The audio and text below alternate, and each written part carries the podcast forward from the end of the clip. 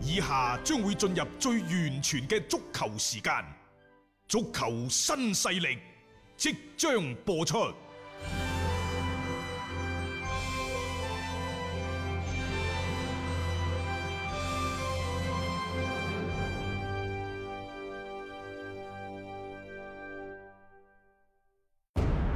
足球場，英雄地，幾多難忘時刻。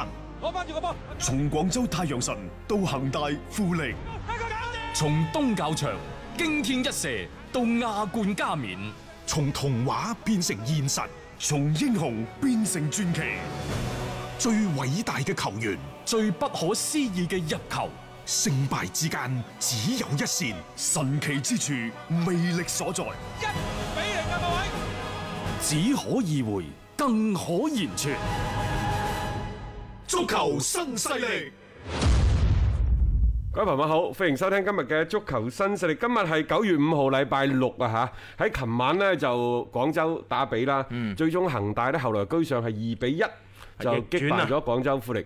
嗯，我哋呢場賽事呢係做咗個線下活動，大家知道㗎啦。我哋喺瑞鹽路九記路邊雞嗰度，同大家現場有超過二百名嘅球迷。啊，好火爆嘅場非面啊！嗯常之墟冚，好熱鬧，啊！即係大家一齊呢，就為兩隊廣州嘅球隊喺度吶喊助威，人聲鼎沸。嗯啊，聽講呢，琴日連呢個瑞元路周邊茶醉駕 啲嗰啲點都多咗起身嘅。啊，睇到呢，就首先誒、呃要多謝就係各位喺琴日一場出門嘅攔路雨嘅幾大嘅雨勢之下呢，仍然呢係風雨兼程，就去到現場，係、出於呢我哋大家對足球對廣州足球嘅熱愛，少少呢亦都係對我嘅支持啦嚇。啊、多謝晒各位先。嗯，另外呢，就我哋喺現場啊，無論係高唱國歌啊，亦都係為兩隊嘅球隊一攻一守、擊掌叫好等等，即係氣氛都非常之唔錯。嗯，我哋九月十三號仲會有另外一場，嗰、個呢就遲啲先講嚇。好喺現場睇波呢，即係話同我哋喺演播廳講波截然唔同嘅。啊，個個氣氛氣爭氛好遠啊啦！即係你去到現場呢，你自不然會係比現場嗰啲咁熱鬧嘅氣氛，你係無形當中就帶入。嗯你無論係幾咁矜持，平時嘅一個人都好 啦，去到嗰度你都會好放鬆自己，有美食，有美酒，有靚波睇，係咪？即係一個禮拜又或者一年到頭嚟咁辛苦做嘢為乜啫？都係為但求呢嗰一刻嘅放鬆嘅啫，嗯啱唔啱啊？所以我哋都喺度呢，就係呼籲大家九月十三號嗰日應該唔係週末嚟嘅添噃。九月十三號星期日啊，星期日啊，咁啊星期日啊仲好。係嗯如果星期日就仲好啦。咁啊，大家呢有時間就過嚟一齊係睇波睇啊！波我啦嗯哋而家呢亦都係接受報名嘅。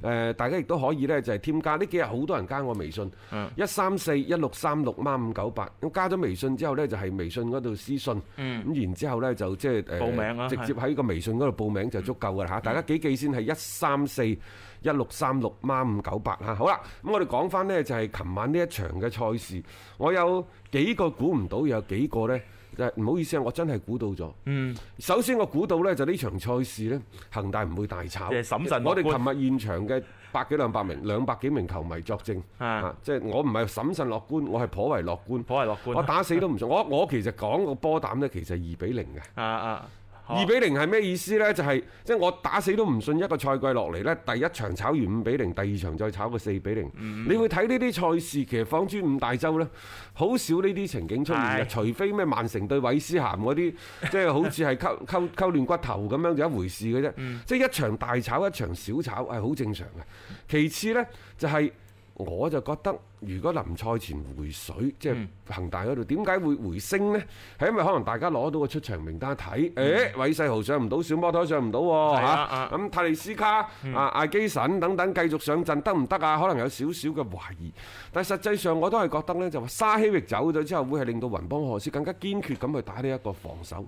即係以前因為喺沙有沙希域喺度，咁所以呢，即係佢又要追求呢一個全攻全守嘅美麗足球，但係實際上證明係唔得嘅，因為球員嘅能力、球員嘅往返、奔跑嘅能力係滿足唔到。呢一個呃誒，佢嘅嗰個要求啦佢嘅嗰對場上球員嘅要求，即係係嗯雲邦何斯啊，對場上球員要求，咁點辦呢？你只能夠呢，就係喺謀全局謀唔足，即係話你成場想全攻全守搞唔掂嘅情況之下，你係謀一域。嗯係啊謀一域喺邊度？梗係防守先啦，冇理由擺大個頭㗎。你唔防守好咗，你擺到個頭唔一定係有着數所以你㗎睇嘛。到呢，琴日廣州富力係即係個啊防守係做得非常之唔錯。韓佳琪呢，琴日係最令我心痛嘅一個冇錯嗯小朋友。實際上佢喺場上，誒喺未犯錯之前，所有嘅表現都非常之好嚇，上遮下嗯但係擋足球就係咁等等樣樣㗎啦有時波呢，冇錯啦，就係你守門員呢，我哋話同裁判差唔多，嗯就係話你成場踢得幾好都好。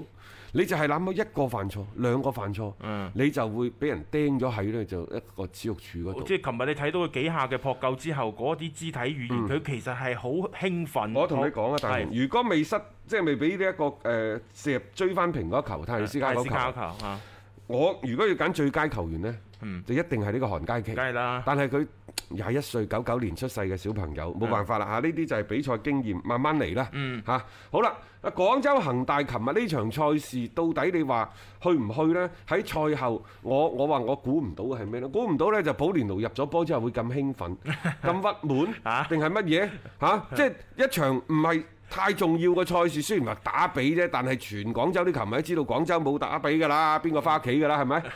咁嘅情況之下，贏咗個二比一，當然你係九啊幾分鐘臨門絕殺，咩絕境睇保連奴。喂，首先嗰場賽事，琴日啊，我我唔覺得嗯廣州恒大絕境。 絕咩景啫？所以我就好奇怪啲咩自媒體 喂，當然即係自媒體都冇問題，係因為有誒佢哋嘅傳播，所以足球先就更得係更加多人睇佢覺得係啊得啱咯唔啱係係啊？呢個唔係絕境，絕境就係退無可退，係又或者呢個波打唔入就輸啦，冇錯嗰場波要輸嘅情況 即之下係例如淘汰賽嘅時候嚇，首先，琴日呢場賽事，廣州恒大輸唔輸得起先？輸得起㗎，絕對輸咁得起然之後呢，恒大喺場上佢嘅嗰個所謂嘅場面佔唔佔優先係佔優嘅，嗯啱唔啱啊？佢超過九成嘅嗰個全球成功率好高㗎啦，控球百分比、射門五次數百幾等等六，百腳。係啊。射門嘅次數、中籠嘅次數次數等等各方面嘅數角據都球非又常之碾壓啊！全部都係你睇個場面，你以為恒大有大勝嘅好。咁啫。點解入唔到波呢？我如果我講話呢場賽事按劇本走，你係咪覺得我有陰謀論呢？我 我琴日睇完半場花條朋友圈，我感覺咧有有一隊波唔係好出力嘅啫，即係我嘅個人睇法啊唔係出力呢，就即係誒出唔出力一回事。嗱，首先泰利斯卡嘅狀態喺無聲當中，嚇，係艾基神呢，就仲係誒進退有少少失據，但嗯係佢仍然係好搏命嘅。佢好誒將嗰個態度專注喺比賽上。我仲有呢，我好欣喜咁睇到，尤其下半場係艾基神交波俾泰利斯加喺中路嘅突進，啊即係之前話呢兩個人唔來電，嗯連續咁而家兩就場啦連續兩場有助攻，啊啊有入波，咁下一場係咪應該到阿泰仔？ 回頭頭頭回抱饋 你，誒俾翻呢一個艾基神喺運動戰當中破一個門，因為艾基神今年入咗三個波誒，兩個點球。一個右面一個自由球，係啊即係，全部都死球戰術嚟嘅。嗯嗯啊，你話保連奴琴日踢得誒誒咩落唔落力咧？好落力，我同佢講，尤其下半場後段，嗯保連奴基本上唔翻嚟啦，佢就係懟咗喺一個中鋒嘅位置嗰拱度咗，前面係嘛係？好啦，即係你會睇到其實成班波咧，我覺得都係落力嘅。嗯但係我就話而家廣州恒大嘅演對廣州富呢場賽事，我感覺啊，各位嚇演技喺度進步 緊，真係喺度演演技喺度進步緊。我哋所睇嘅波，即係有啲波你射得好唔好，射得好唔好嗰啲呢？你話保連奴嗰腳爆射，嗯韓佳琪擋咗出嚟係咪好靚呢？啊係但係你覺唔覺得嗰腳波射得有啲正啊？啊啊，你就話我喺場上千鈞一髮啊，即係瞬息之間可能就即係係啊，射喺就對方門係咁將意嗰度氣嘅射咗下。但我同你講啲職業球員呢，誒佢話要射嗰個車窗就射嗰個車窗，你信唔信呢？佢話射嗰條柱就射嗰條柱。佢唔會俾個中腰波出嚟。 啊嚇，所以即係我就話按劇本做，但係呢，恒大嘅演技喺度進步緊，因為我哋睇到琴日成場波嘅賽事。其實你話恒大打得唔好咩？我覺得唔係啊，該做嘅嘢係啊基本上做晒喺成場喺場面嗰度係碾壓嘅優勢嘅。嗯但係真真正正埋到門嘅機會唔多，真正中籠嘅啊好有威脅嘅射門亦都唔多。咁、嗯有時波呢家嘢就係咁噶啦。總之即係劇本係咁走，又或者整個過程。你睇到之後唔係路，你係調翻轉頭㗎啦。有時就嚇，嗯係啊咁即係唔係馬後炮，真係唔係馬後炮係。只不過你要諗到廣州恒大呢場賽事係贏嘅，嗯但係大唔大炒到你自己就睇啦。冇錯啦，即係有時又唔需要下去到咁盡嘅， 又唔係咩十冤九仇。你炒咗個五比零之後，你翻轉頭，你仲走去炒幾多隻唉，你先？炒嚟做乜嘢呢啲係嚇啊？好啦，仲有呢，我意想唔到嘅呢，就泰利斯卡喺賽後呢，係咪呢個簡立華路簡流啊華路係佢喺賽後呢，佢就竟然去啊去回應一啲嘅。係啦，誒網上啊，網上嘅等等傳聞冇錯，嗰啲質疑嘅聲音等等啊，特別係佢呃誒賽前賽後都就嗰個所謂六個外援球員嘅呢一個話題啦，係作出佢自己嘅一啲嘅誒解答啦。即係我覺得呢樣嘢會唔會誒、呃即係有啲多咗呢？因為你賽前有提到過，賽後亦都喺呢一個咁樣樣嘅場合當中，再一次係提及到，究竟喺在此之前，加拿華路對於呢一啲咁樣嘅聲音，呢一啲咁嘅質疑，係咪真係太過於上唔知心呢？啦，反正喺誒簡立華路就講，佢話佢中意閱讀網上的東西。 係啊，佢一以往都係嘅。佢話泰利斯卡唔係我個仔， 泰利斯卡係佢個仔係邊個講嘅啫？ 個源頭係咪喺我哋度？ 啊，亦都唔係我嘅親戚，但我冇喺網上寫過啲嘢啊！我相信我哋講嘅嘢，啊呢一個簡立華路係唔識聽嘅。 應該冇人咁樣。因為我同泰利斯斯卡呢，就嗯亦都唔喺同一個渠道入邊啊，亦都唔係同一個渠道嚟呢度，即係唔同經理人 啊。所以佢話我同集團推薦佢係因為佢有好出色嘅技術能力嗯啊。我哋買泰利斯卡嘅時候係同曼聯競爭嘅喎，係啊，我最終說服泰利斯卡加入咗我哋。咁呢樣嘢係真嘅，即係一方面舊年即係泰利斯卡嚟嗰陣時，真係傳出曼聯都想買佢嘅喎。係啊，另外呢，就簡拿華路誒、呃，對於佢嘅使用嘅依賴程度誒、呃又或者倚重程度亦都好高，信任度好高，仲、有。泰利斯卡確實係有唔錯嘅表現，仲有呢，呢兩場賽事開始兩場兩個波，場均一隻，佢啲狀態開始翻緊嚟，你會睇到呢，就係佢喺首先啲波去到腳底下唔係好失先，另外呢，就係話個對抗能力好似即係嗰個下盤誒穩哎咗紮啦得比較係穩陣而家更啲加呢。多又將佢擺咗喺一個中間嘅嗰個位置啊，同其他嘅啲球員互相之間有一啲嘅串連，嗯我可就能啱踢啲咯。我覺得呢，簡立華路點解咁中意睇網上嘅嘢？